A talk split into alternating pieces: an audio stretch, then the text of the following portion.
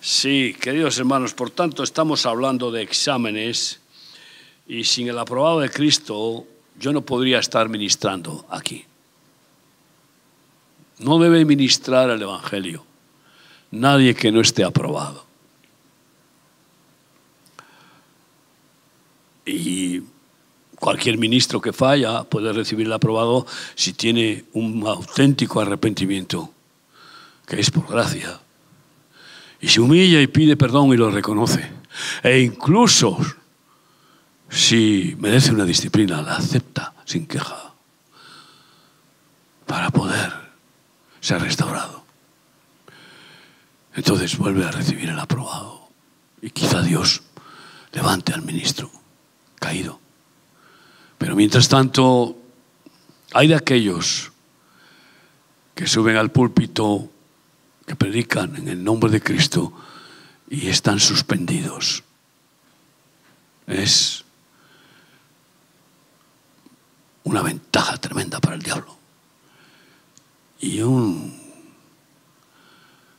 llamado a un justo castigo de Dios. Por eso puedo declarar con firmeza las palabras de Primera de Tesalonicenses 2, del 1 al 8. Puedo hacer igual que Pablo, con, con esa firmeza y con esa confianza que me da el Señor de apreciarme en lo que es justo, conforme a la fe que me ha sido concedida. Porque vosotros mismos sabéis, hermanos, que nuestra visita a vosotros no resultó vana. Cada vez que os hemos visitado, mi esposa y yo, pues nunca ha sido vana. Y puedo decirles esto a los hermanos de África, a los de Croacia, a, los de donde hemos viajado a muchos, muchísimos países todos los años. Pues habiendo antes padecido y sido ultrajados en Filipos, eso decía Pablo, yo ultrajado en muchos sitios, con calumnias, con amenazas, a veces hasta de muerte, eh, y padecimientos diferentes. Pues, eh, como sabéis, tuvimos de nuevo en nuestro Dios para anunciaros el Evangelio de Dios. Sin embargo, eso no ha menoscabado el denuedo de la predicación que Dios me ha dado, como le ha dado Pablo. No, no, no, no. No, aún ahora, todavía un poco convaleciente, ay amigo, el denuedo me empuja y sigue ahí el Espíritu Santo concediéndomelo. Tuvimos de nuevo en nuestro Dios para anunciaros el Evangelio de Dios en medio de gran oposición. Y esa oposición va a ir creciendo. Pero también en la medida en que crezcan los ataques diabólicos e incluso la persecución, la gracia de Dios va a sobreabundar para que se cumpla que somos más que vencedores por medio de aquel que nos amó. Así que hermanos, porque nuestra exhortación no procedió de error ni de impureza, ni fue por engaño. Vosotros sabéis que podemos declarar esto, yo puedo declarar esto. Sino que fuimos, que, sino que según fuimos aprobados por Dios, según fuimos aprobados por Dios para que se nos confiase el Evangelio, así hablamos.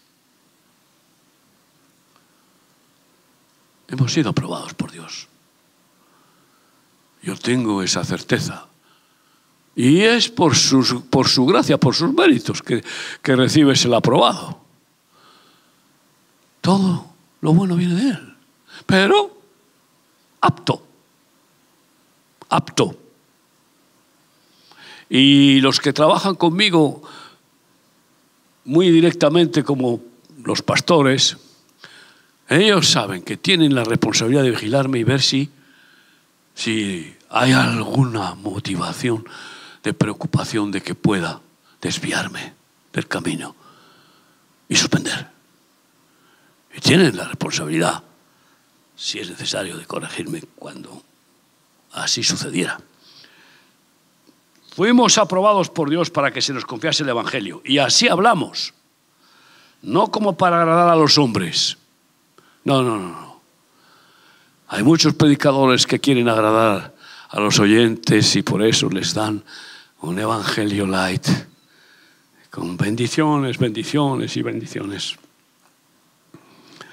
Pero ustedes saben que nosotros no somos aduladores de ninguna manera, sino que predicamos la espada de dos filos que parte el alma. Y en ese sentido, ustedes son testigos, porque me han oído predicaciones bien, bien fuertes del Evangelio radical de Jesucristo, que es asunto de vida y muerte. No predicamos para agradar a los hombres, sino para agradar a Dios que prueba nuestros corazones. Nos prueba. Claro, predicar sentimentalmente, emocionalmente para agradar a, las personas, ni siquiera caer en la tentación de hacerlo con los seres queridos, la esposa, los hijos, los padres. Porque eso no sería bendecirles. Eso sería un intercambio emocional, humano, que da oportunidad a la carne, que es lo que hacen los sentimientos, pero no da vida de fe, que es transmitir la palabra de Dios tal cual, aunque duela, que muchas veces duele profundamente porque nunca usamos de palabras lisonjeras, como sabéis, ni encubrimos avaricia. Dios es testigo. Ni buscamos gloria de los hombres, ni de vosotros, ni de otros, aunque podíamos seros carga como apóstoles de Cristo. Podríamos seros carga. yo podría decir al pastor de esta congregación, oye, yo tengo necesidades. Así que cubrímelas. No lo he hecho nunca, ni lo voy a hacer, porque confío en que el Señor cubre todas mis necesidades sin necesidad de recibir salario ninguno. Antes fuimos tiernos entre vosotros, como la nodriza que cuida con ternura a sus propios hijos. Tan grande es nuestro afecto por vosotros que hubiéramos querido entregaros no solo el Evangelio de Dios, sino también nuestras propias vidas, porque habéis llegado a sernos muy queridos. Este es el ministerio pastoral eh, que se nos ha concedido por gracia. Y por eso, pues, estamos dando nuestro tiempo, nuestras energías, todo lo que hemos recibido del Señor. Lo bueno, lo malo no, no queremos darlo, lo malo lo ponemos delante de Dios para que lo, lo, limpie cada día, pero eso es auténtico. Estás aprobado por Dios porque vas a ser examinado. Y el problema es cuando alguien en una carrera o en el bachillerato viene a casa y trae cinco suspensos. ¿Eh? Y se vuelve a examinar en septiembre y otros cinco, los mismos. Repite el curso y al año siguiente otros cinco suspensos, los mismos. Porque tropieza y tropieza en la misma piedra. Porque no, se, porque no es diligente, porque no es esforzado, porque no es obediente. ¿Qué pasa? Pues que se acaba la carrera. ¿Eh? Ya un momento en que no vale para esto, venga, a la Michelin, como decían en Vitoria. que no vale para otra cosa, a la Michelin. Entonces, eh, pues cuidado, porque la carrera de la salvación, ay amigo, tiene exámenes. ¿Qué ha pasado en el último examen? Cuando te puso a prueba Dios. ¿Caíste en la tentación y metiste la mano donde no debías? Eso es fracasar en la prueba. De no ser honrado. Pusiste la televisión y te quedaste ahí ¿eh? enganchado con pornografía. Son pruebas. ¿Qué ha pasado cuando has tenido un, un roce con un hermano y le has devuelto mal por mal, te ha atacado con palabras y tú le has contraatacado con la lengua otra vez. Ay, amigo, pruebas, pruebas.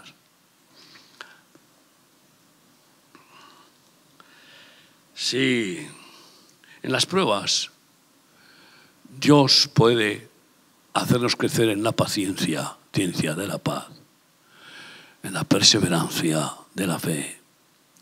El que persevera hasta el fin será salvo. Y con, con la paz, con vuestra paciencia ganaréis vuestras almas. Y parece ser que, que no es la adversidad la que hace caer al hombre, sino la impaciencia ante la adversidad.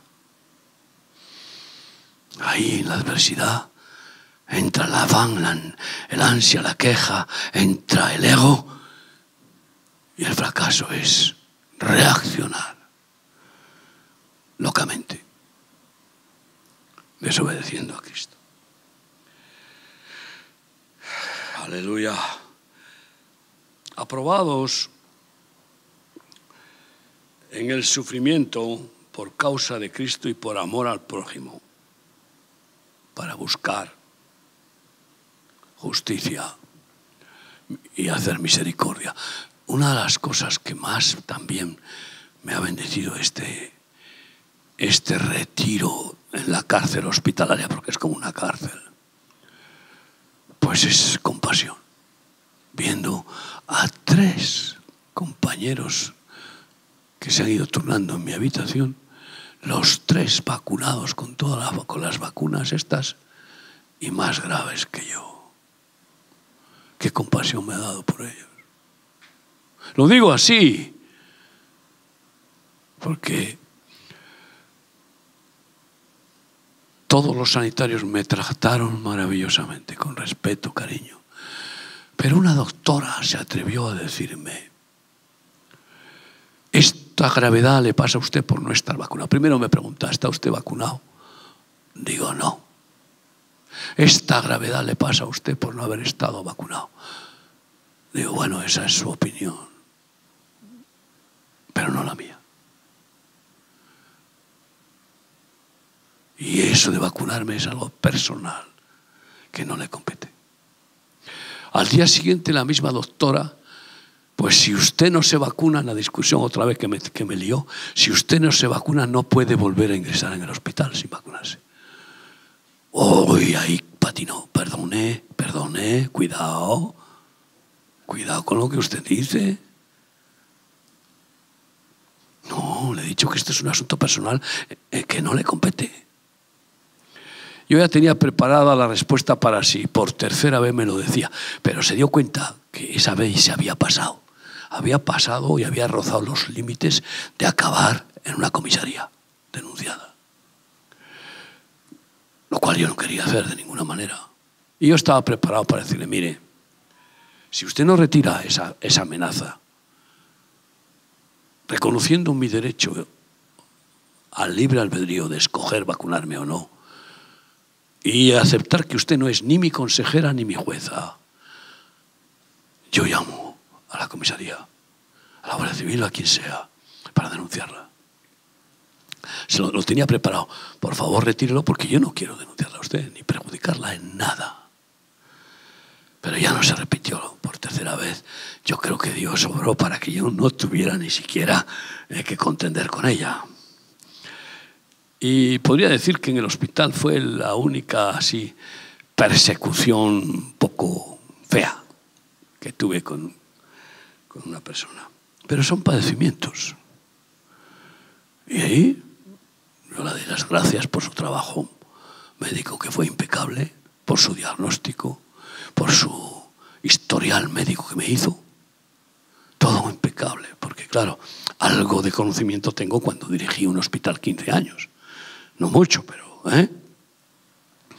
Y entonces, pues, eh, di mi, mi sobresaliente al trato que me habían hecho. Hermanos, segunda de Timoteo 2, 15.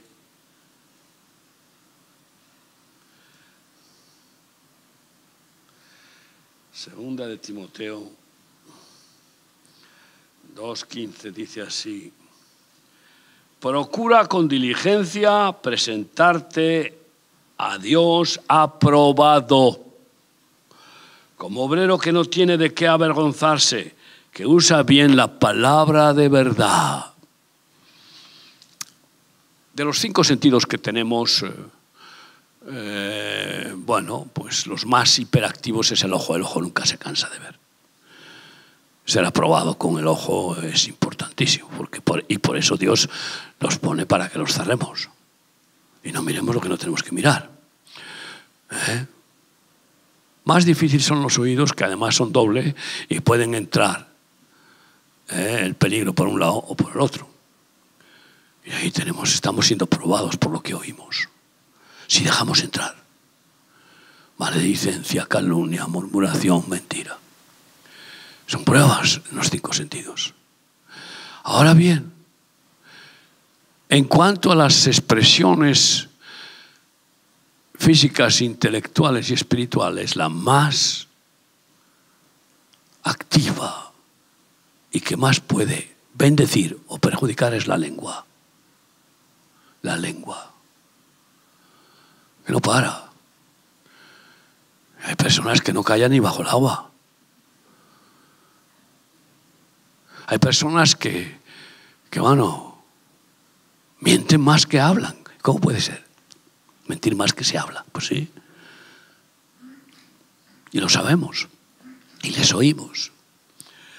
Así que por eso procura presentarte aprobado por la palabra de verdad. Que de nuestra boca no salga más que en verdades. Nunca, nunca ser instrumento de mentiras. Nunca hablar sin tener la confianza de que es de Dios lo que hablamos. Porque una palabra puede matar o dar vida, dice Santiago 3. Y hay varias cosas que no, no se pueden recuperar. Disparas una pistola, la bala ya no la puedes recuperar. O lanzas una flecha, como dice la Biblia, la flecha ya salió, ya no la puedes recuperar. Tampoco la palabra dicha, ya deja de ser propiedad tuya ya no tienes control. Ya estás preso por ella. Así que seamos aprobados en las palabras ¿eh? y bueno, testifiquemos con los frutos, dones del Espíritu Santo también, pero con la verdad y solo con la verdad. ¿eh? Y perseverando siempre con paciencia en resistir al diablo y huirá de nosotros y en establecer el reino de Dios y su justicia. Sí. Y creo que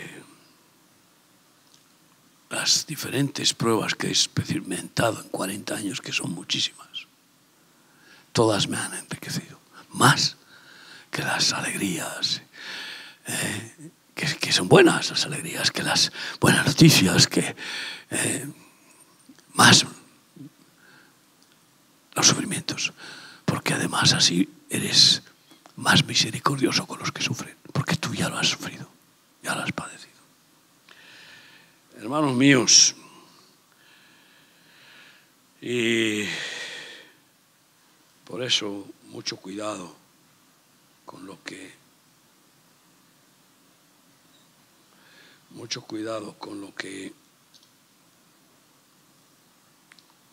decimos, porque dice un proverbio árabe, la lengua puede ser más mortífera que una daga. Es impresionante cuántos padres han castrado a sus hijos por, por una eh, por desahogarse en un momento dado y decir eres un inútil, no vales para nada. Una, nada, algo así. Y ese niño estaba en un momento emocional delicado, porque no estaba maduro, estaba, y se lo ha tragado y le ha quedado un socavón en el alma para toda la vida. O al revés, una mujer que le dice no vales para nada, eres un inútil, o eres un cobarde, no sé qué, o un hombre que le dice a su mujer, Tú eres como un florero inútil solamente. Guapa, pero tonta del bote. No sé, cosas que parece que, es muy fuerte eso. Que va. Eso son, ¿eh? son cosillas con lo que se suelen decir. Las parejas, algunas terribles, pues puedes marcar a las personas. Y quiero leer en Primera de Corintios 3, del 10 al 15. Pruebas de fuego. Todo lo que es de fe es probado por fuego. Y muchos no se dan cuenta de que dan testimonio de que son de Cristo y viene la prueba inmediatamente. Pedro dijo, si a ti te matan, yo moriré contigo. Y ese farol de buenas intenciones fue probado esa misma noche y fracasó tres veces. Tres veces fue suspendido gravemente por negar a Cristo y la última vez incluso blasfemando. Entonces, eh, Menos mal que en las pruebas algunos caen, pero Dios los vuelve a levantar por su gracia, por su misericordia. Y a Pedro le dice, yo he orado por ti para que tu fe no falte. ¿Por qué? Jesús luchó por él como está luchando por ti por mí, a la vista del Padre. Y después lo restauró el Señor. Muchos caen en las pruebas y no se levantan nunca más. como le pasó a Saúl. Suspendió gravemente y acabó suicidándose, como le pasó a Judas, que también acabó ahorcándose. Así, muchos a lo largo de la historia, pero otros en las pruebas se humillan, se quebrantan, como el rey Ezequías, va a morir y Dios le dio una prueba de 15 años por quebrantarse. Ay, amigo, como el mismo rey David cayó, fue suspendido gravemente, pero se humilló y Dios lo restauró. Y así, otros casos. Aleluya, bendito sea el nombre de Dios. Primera de Corintios 3.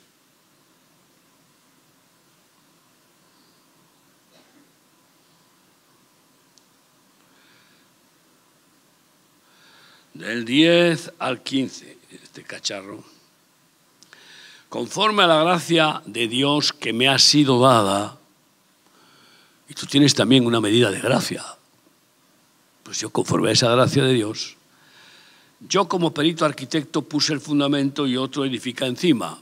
Pues yo como perito arquitecto Dios me dio la gracia de poner el fundamento en, la roca que es Cristo del ministerio de remar y de cuerpo de Cristo. Así de claro. Y yo siempre puse el único fundamento, Cristo, desde el principio. Ninguna denominación, no, solo Cristo es el fundamento, la roca eterna. Y yo puse ese fundamento por la gracia. Y otro edifica encima. Y luego pues vinieron mi esposa, por supuesto, conmigo, mis cuñados, mis, pues los pastores que fueron yéndose, edifican, edifican. Sobreedifican. Pero cada uno mire cómo sobreedifica. Mira tú cómo estás sobreedificando en esta congregación. Porque nadie puede poner otro fundamento que el que, está puesto, el cual es Jesucristo. Y si sobre este fundamento alguno edificare oro, plata, piedras preciosas, madera, heno, hojarasca, la obra de cada uno se hará manifiesta, porque el día la declarará, pues por el fuego será revelada, la prueba de fuego. Y la obra de cada uno, cual sea el fuego, la probará. La prueba del algodón, no, la prueba de fuego. Sadrach, Mesach y Abednego fueron probados en el fuego y salieron como oro. No renegaron. Ay, amigo, el profeta Daniel fue probado en el foso con los leones hambrientos y no tembló ni dudó. Y salió aprobado.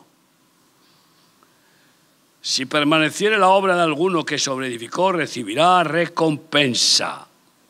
Si la obra de alguno se quemare, él sufrirá pérdida. Si bien él mismo será salvo, aunque así como por fuego. Después esa salvación del que ha sido suspendido, si le viene, es por un fuego mayor de sufrimiento, como he visto en algunos casos. Hermanos, no nos extrañemos de las tribulaciones y de las pruebas que Dios ponga en nuestro camino, porque son exámenes para nuestro bien. Y si queremos crecer espiritualmente, yo creo que no queremos ser unos enanos espirituales, pues tenemos que estar preparados para confiar en el Señor pase lo que pase.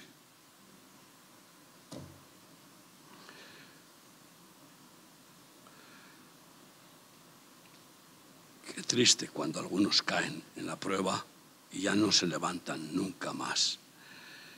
Primera de Timoteo 3, del 8 al 11. Aquí hay algunos diáconos, ¿verdad? ¿eh? y eh, bueno, y luego pues está, eh, están los copastor, copastor y pastor, ministros. Pero aquí ahora en particular para los diáconos y diaconisas, primera de Timoteo 3, del 8 al 11, pues dice así, requisitos de los diáconos. Los diáconos asimismo deben ser honestos, sin doblez, no dados a mucho vino no a mucho vino. Pueden beber vino, pero no mucho, ¿entendéis? Es que alguno a ver qué hace Sara con esto. Algunos que dicen que no pueden, no pueden probar el vino. Jesús bebía vino. Yo respeto a los que quieren tomar el pan y el vino como vamos a tomar hoy, quieren mosto en lugar de vino. Podría entenderlo si alguien es alcohólico que no puede probar ni un poco de alcohol. Pero los demás... Eh, ¿Eh? Si un diácono que representa al Señor es un siervo de Dios, es un siervo de los pastores, puede beber algo de vino, no mucho, pero puede beber. ¿Dónde está el problema para que bebamos vino con medida y oportunamente? No dados a mucho vino, no codiciosos de ganancias deshonestas que guarden el misterio de la fe con limpia conciencia. Y estos también sean sometidos a prueba primero. Y entonces ejerzan el diaconado si son irreprensibles. Una de las pruebas que para mí es importante y que, bueno, funciona muy bien con respecto a los obreros en el ministerio de Remar, es con respecto al dinero. Diezman ofrendan o tienen el puño cerrado. Y se justifican que no les llega. O sea que para la obra de Dios nunca hay. Ni nunca habrá. Porque el que no es fiel en lo poco, Dios no le pone sobre mucho. Personas que no diezman no van a prosperar nunca en ningún área. Y por supuesto, en nuestro ministerio no podrán ser diáconos ni ministros. Si para llegar a ser pastor en nuestro ministerio hay que cumplir Lucas 24, 32 creo que es, que el que no renuncia a todo lo que posee no puede ser mi discípulo. Es decir, renunciar a todo, como estamos haciendo los que somos pastores. Pues cuanto más renunciar a una parte de la economía que no es necesaria, cubriendo las necesidades, ¿para qué más? Y otra forma de probar a nuestros obreros es poniéndoles dinero en la mano. Y ahí, ay amigo, dicen que el dinero y el poder corrompen. No es cierto. El dinero corrompe al corrompido, el que tiene una dignidad intachable y que, y que para él su honra, su dignidad, su nobleza y su temor de Dios no tiene precio, es insobornable, puedes ponerle millones en la mano y no se corrompe. Pero es una prueba. Y vemos como muchos, especialmente en África, eh, algunos les pones dinero y yo no sé qué les pasa, que se les vuelven los ojos chiribitas. Y fracasan, suspenden. Y claro, es fácilmente detectar cuando tú pones economía y no hay la justa respuesta de facturas de esto, de lo otro. Y estos también sean sometidos a prueba primero y entonces ejerzan el diaconado, si son irreprensibles. Las mujeres, asimismo, porque hay diaconisas, sean honestas, no calumniadoras, sino sobrias, fieles en todo. Yo jamás aprobaría que pusieran a una diaconisa llena de joyas, llena de, perifollos y vestida ¿eh? para llamar la atención, ¿eh? en plan maniquí, de ninguna manera. Porque no es el testimonio que debe de darse y el aprobado. Por tanto,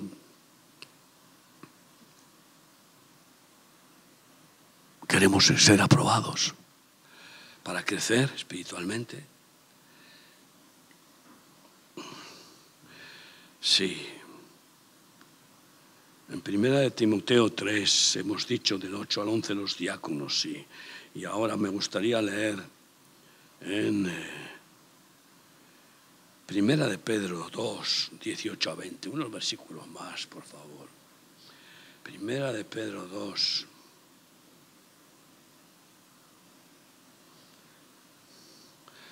versículos 18 a 20. ¿Estás ahí? ¿No te has ido todavía? Eso, tu mente no se fue. Criados, estad sujetos con todo respeto a vuestros amos, no solamente a los buenos y afables, sino también a los difíciles de soportar, porque esto merece aprobación, ser aprobados. Si alguno a causa de la conciencia delante de Dios sufre molestias padeciendo injustamente, pues qué gloria es si pecando sois abofeteados y lo soportáis, mas si haciendo lo bueno sufrís y lo soportáis, esto ciertamente es aprobado delante de Dios. Muchas de ustedes, mujeres, incluso algún hombre, están siendo pues empleados de hogar o de haciendas o de lo que sea, de casas. De... es un llamado de atención a ustedes en este tiempo. Ya no se les llamará criada. No creo que la, la, mujer de la casa te llame criada.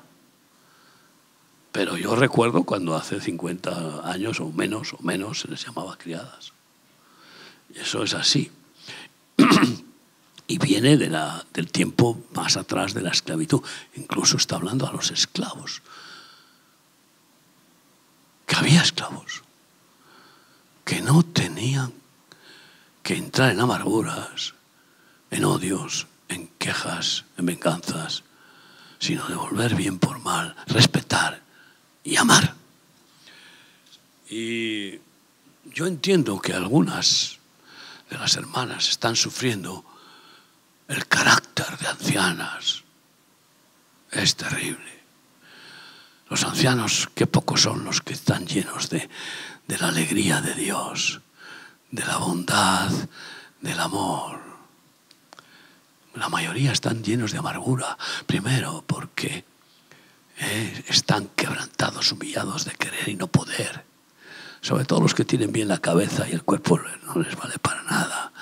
Entonces eh, eh, viven en una amargura y, en esa amargura pues vomitan esos abruptos malos modales y expresan mal carácter y maltratan a las personas que trabajan con ellos.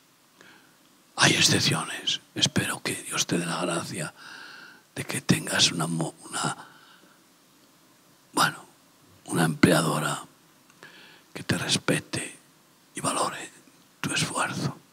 Pero en cualquier caso, en la exhortación es que tienes que tener la prioridad de ganar ese alma.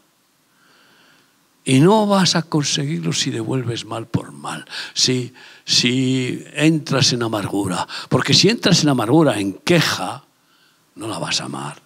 Imposible, es incompatible. Pero si la amas como debemos de amar al prójimo, incluso bendecir a los que nos maldicen, ¿eh? a los que nos persiguen, pues, ¿cuánto más si tienes un contacto tan directo? ¿Qué oportunidad más grande? Conozco algunas, y puede ser que aquí haya alguna también, de hermanas que han ganado a sus empleadoras para Cristo. ¡Qué maravilla!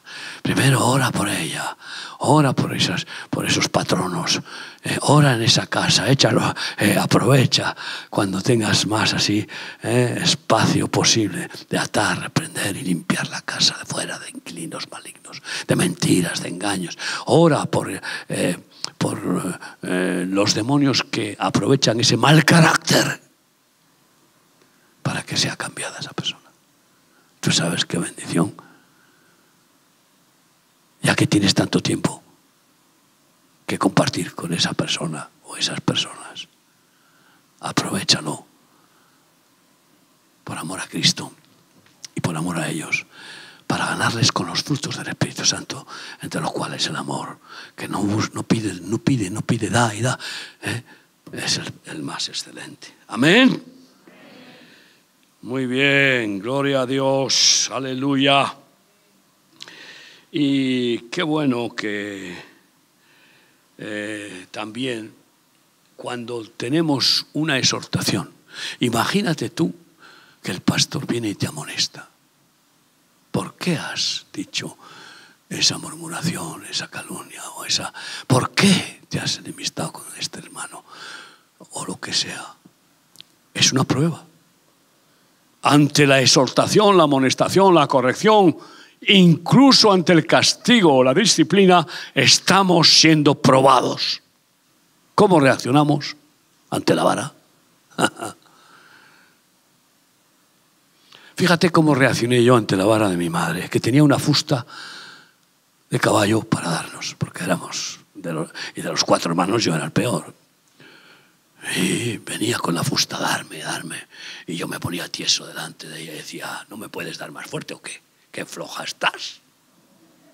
Qué mala uva tenía. ¡Qué actitud! Yo merecía la fusta y merecía un, un, hierro en la cabeza. Pero el orgullo, la soberbia, la rebelión. Y qué bueno es poder aprobar en ese examen de la corrección, la exhortación, la amonestación Cuesta, cuesta, cuesta muchísimo. Porque el orgullo es tan fuerte en todos que nos humilla mucho esas actitudes. Salmo 94, 12 y 13. ¿eh? Aleluya.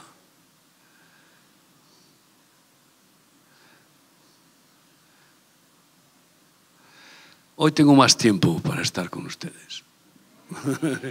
Por eso me estoy tomando con más tranquilidad. ¿eh? Porque no voy a hacer doblete hoy.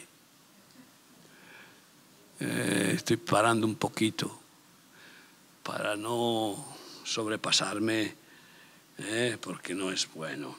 Salmo 94, 12. Bienaventurado el hombre a quien tú, Yahvé, corriges y en tu ley lo instruyes. Bienaventurado la corrección, la exhortación, la amonestación, incluso la disciplina y el castigo que nos da Dios por medio de sus siervos, por medio de circunstancias, es para nuestro bien, es para que seamos triplemente dichosos, bienaventurados, para hacerle descansar en los días de aflicción, en tanto que para el impío se cava el hoyo.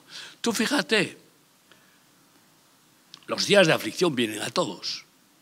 Pero en esos días, aquel que ha sido corregido, aquel que ha sido disciplinado, aquel que ha aceptado, ha sido aprobado en esa disciplina de Dios, en los días de aflicción, ay amigo, viene eh, esa gracia de Dios para superarlos.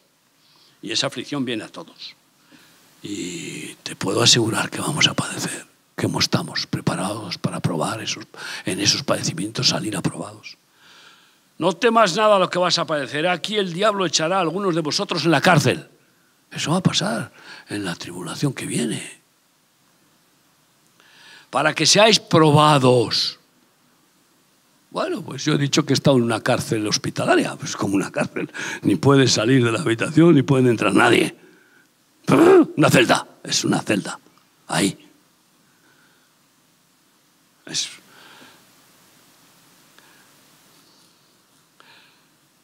para que seáis probados y tendréis tribulación por diez días. Me llama mucho la atención de que he estado diez días. ¿Entiendes? O sea, eh, o sea, como que esta advertencia ha sido para mí. Cárcel y tribulación, especialmente para mi esposa y mis hijos, pero también para mí, claro. Sé fiel hasta la muerte y yo te daré la corona de la vida. Sal aprobado Sal vencedor porque solo el que venciere podrá recibir la corona. El que venciere. Los siete mensajes a las siete iglesias de Apocalipsis es al que venciere. ¿Quién es el que vence? El que sale aprobado del examen, de la lucha, de la batalla, de la fe. Aleluya. Y bueno, pues eh, tú sabes lo que dice Lucas 9:62, el que toma el arado y mira hacia atrás, ¿qué pasa? No es apto para el reino de Dios. No es apto. Yo recuerdo, ya ahora no sé si me parece que los exámenes no pone apto o no apto. Ahora pone, no sé lo que pondrá, ahora pone 10, 5, 7, 6, 3. No lo sé lo que pondrá. ¿Qué pone en los exámenes ahora los niños? No pone apto. Pero yo recuerdo cuando mis exámenes, el bachiller, eh, decía apto, no apto. En algunos casos ponía aprobado, suspendido, notable, sobresaliente. Yo notables y sobresalientes en mis estudios, cero patatero. Sacaba aprobado raspado porque... Pero aprobaba, pero, no tenía mucho interés en más. ¿eh? Y, Entonces, no apto para el reino de Dios, no mires atrás. Cada vez que miramos atrás, suspenso, suspendido. Ya no puedes seguir con el arado. ¿Cómo vas a, arar la tierra mirando hacia atrás? ¿Pero qué surcos vas a hacer? ¿Cómo vas a usar la palabra, que es el arado, la espada de los filos, eh, si tu corazón está en el mundo? Es incompatible que ama al mundo, el amor del Padre no está en él. Así que apto lo apto. Y por eso, bueno, unos versículos más. Hebreos 13, 20 y 21. Hebreos 13, 20 y 21. Y el Dios de paz que resucitó de los muertos, a nuestro Señor Jesucristo, el gran pastor de las ovejas, por la sangre del pacto eterno, os haga aptos, que Él nos haga aptos. Tú y yo no podemos aprobar las asignaturas del Maestro Santo sin la gracia de Él, sin su gracia. No podemos, es imposible ser fieles. Es imposible ser discípulos de Cristo humanamente. Tú y yo podemos eh, eh, examinarnos de cualquier cosa, de carnet de conducir y ser aptos y tener el carnet, pero las cosas naturales. Pero en esto, sin la gracia, es imposible. Así que pidamos al Señor, quiero ser aprobado por ti, Dios mío. Ayúdame, que no me falte tu gracia para ser apto, apto en tus exámenes. Que Él os haga aptos en toda obra buena para que hagáis su voluntad. Haciendo Él, haciendo Él, que lo haga Él, es su obra en vosotros, lo que es agradable delante de Él por Jesucristo, al cual sea la gloria por los siglos de los siglos. Amén. Amén y amén. Y Bueno, pues antes de terminar me gustaría todavía leer unos versículos más. Isaías 43, 1 a 3, aleluya. Qué hermosa es la palabra de Dios. Qué hermosa, cómo alimenta. Isaías 43, de 1 a 3. Ahora así dice Yahvé, creador tuyo, oh Jacob y formador tuyo, oh Israel. No temas porque yo te redimí, te puse nombre, mío eres tú. Cuando pases por las aguas, yo estaré contigo. Cuando pases por la prueba. Y si por los ríos pasas, no te anegarán, yo estaré contigo. Cuando pases por el fuego, no te quemarás, yo estaré contigo, ni la llama arderá en ti, porque yo ya ve Dios tuyo, el Santo de Israel, soy tu Salvador. Él nos salva en las pruebas. Aleluya. Y pone como ejemplo, por supuesto, todas las dificultades del éxodo. Madre mía, continuamente el Señor les hizo superar todas las dificultades dificilísimas, no, imposibles de salvar. ¿Te imaginas no tener agua y sacar de la roca agua? El poder de Dios es total. Y Él nos hace victoriosos con ese poder sobrenatural, haciendo imposibles en nuestro favor. Hoy tenemos, pues, eh, pan y vino. Me gustará tomarlo con vosotros, que no suelo tomarlo porque por el marchar, ¿no? Y quiero anticiparme a leer las, las palabras de, de advertencia con respecto al pan y al vino, como dice Primera de Corintios 11, en los versículos 27 en adelante, antes de tomar el pan y el vino, pruébese cada uno a sí mismo. Pruébate. Examen de conciencia. Eso es un examen antes de tomar el pan y el vino. Si no has discernido bien el cuerpo de Cristo, si la verdad de Jesús no la hemos asimilado, no la hemos entendido, no la hemos guardado para obedecerla, mejor no tomar. A no ser que en esa probarse uno a sí mismo, en ese examen de conciencia, el Señor nos reprueba y, y nos lleve a arrepentirnos de verdad, a pedir perdón y a odiar. Ese suspenso. Esa desaprobación para no volver a ser.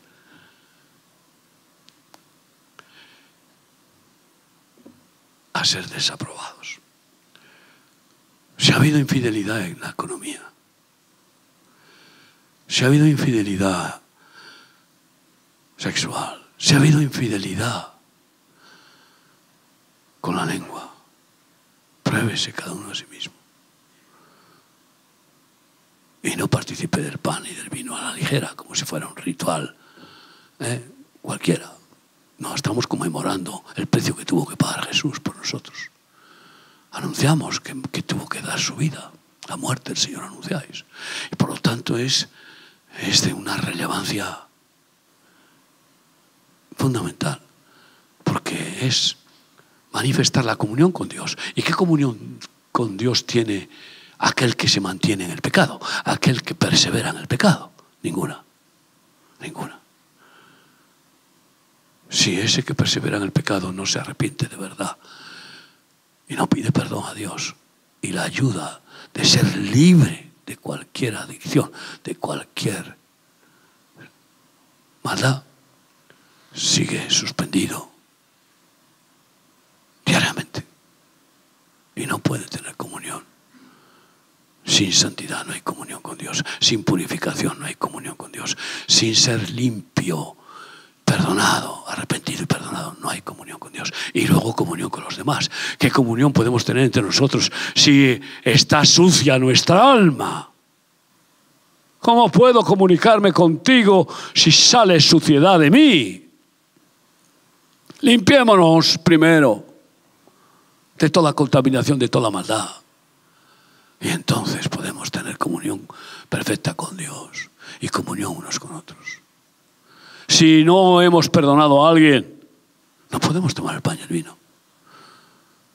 Aunque tengamos razón y se nos haya perjudicado, no somos jueces. ¿Qué es el Padre nuestro? Perdonad nuestras deudas así como nosotros perdonamos a nuestros deudores.